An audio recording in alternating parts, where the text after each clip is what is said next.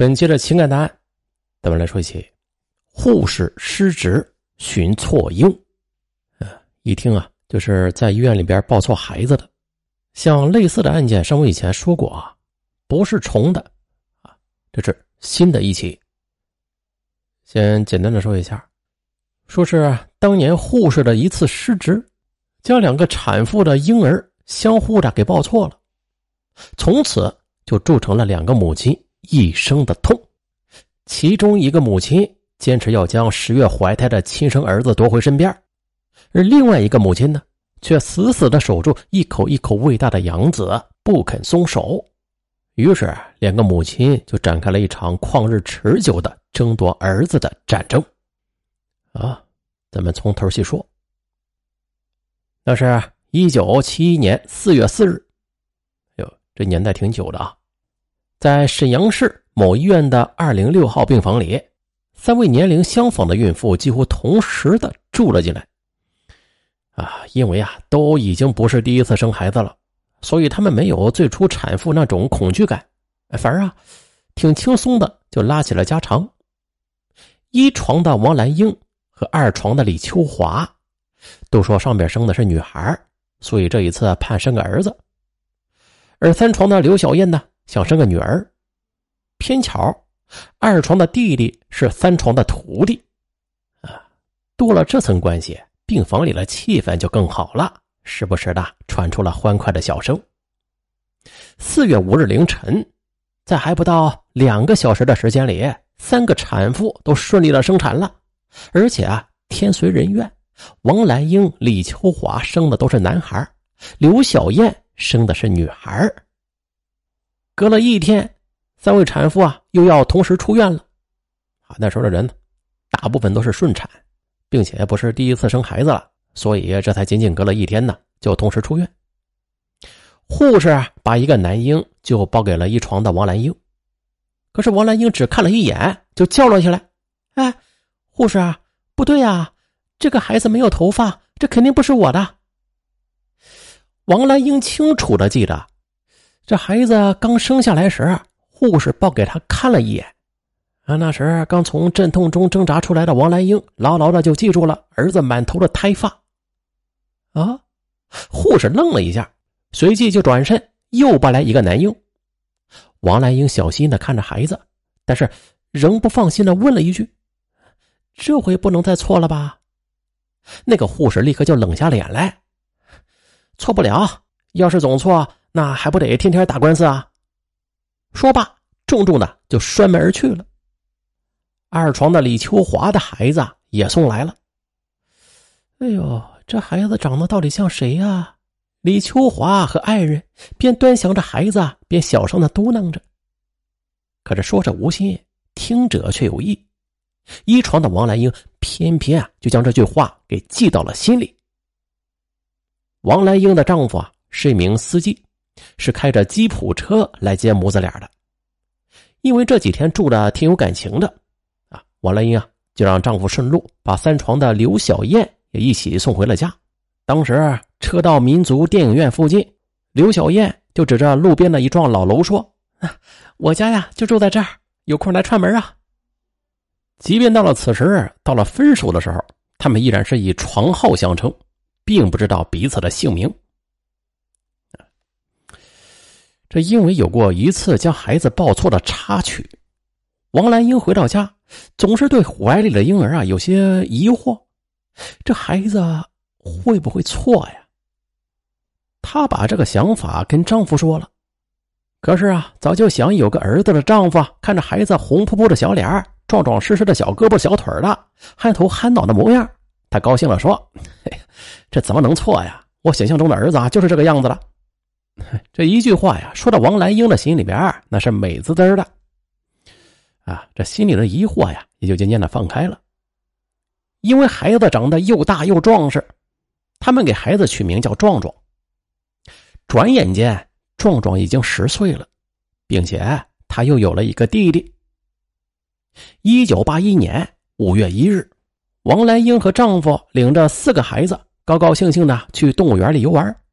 然后又乘兴到附近的一家照相馆里，想拍张全家福。这摄影师是个热情又爱说话的人，他扯扯这个孩子的衣服，又摸摸那个孩子的头，最后就指着壮壮说：“哎，你们家这孩子挺特别的啊，长得既不像爹也不像娘，是不是抱错了呀？”哎呀，这本来是开玩笑啊，但是就是这么不经意的一句玩笑话，就像是一根钢针一样，一下子就刺中了王兰英的隐痛。那张全家福啊，五个人都是笑脸，只有王兰英一个人表情严肃。夜深了，玩了一天的四个孩子，都进入了梦乡，丈夫也发出了鼾声。可是王兰英啊，却怎么也睡不着。摄影师的玩笑话，把王兰英瞬间的又带回到了十年前的那间病房。他索性的打开了灯。来到了孩子们的床边，一个个的就端详起来。两个女儿端端正正的细眉细眼儿，像爸爸；小儿子圆圆的小脸儿，大眼睛，像妈妈。哎，唯有壮壮，他是找不到一点与父母相像的地方。王兰英仔细看着，又想起了壮壮的性格啊，也跟姐弟们不太一样。王兰英啊，是越想越心乱。这一夜，她守着孩子们，盯着他们看。这么一看呢，就看到了天明。两天之后，王兰英就跟丈夫说呀，要带着孩子们去验一下血型。可丈夫却很生气的说：“喂，为了人家一句话，你就瞎折腾了你？你是不是神经不正常啊？”平时吧，王兰英都是听丈夫的。可是这次，她却打定主意非去不可。无奈，丈夫也只好听她的。那时候，验血型还是一件很麻烦的事为此呀，王兰英找了好几个人，这才验成血。结果出来了，全家六口人，五口人是 O 型血，可是只有壮壮是 A 型血。医生告诉王兰英，这 O 型血的父母啊。绝对不可能生出 A 型血的孩子，啊！王兰英和丈夫被这一结论惊的是很长时间缓不过神来。最怕、最担心的事终于发生了。怎么会这样？既然养育了十年的壮壮不是我的亲生骨肉，那我的亲生儿子又在哪儿啊？不行，我一定要找到他。这个念头一产生。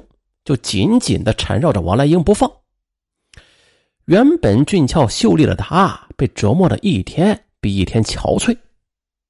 王兰英呢，首先是跑到了那家医院，可是她生孩子的时候啊，正是文革时期，呃，当时的档案破损，遗失的非常严重，根本就不可能找到线索的。王兰英几次都无功而返。在一个不眠之夜，王兰英呢也是将十年前生产前后的每一个细节都仔仔细细的回忆了一遍。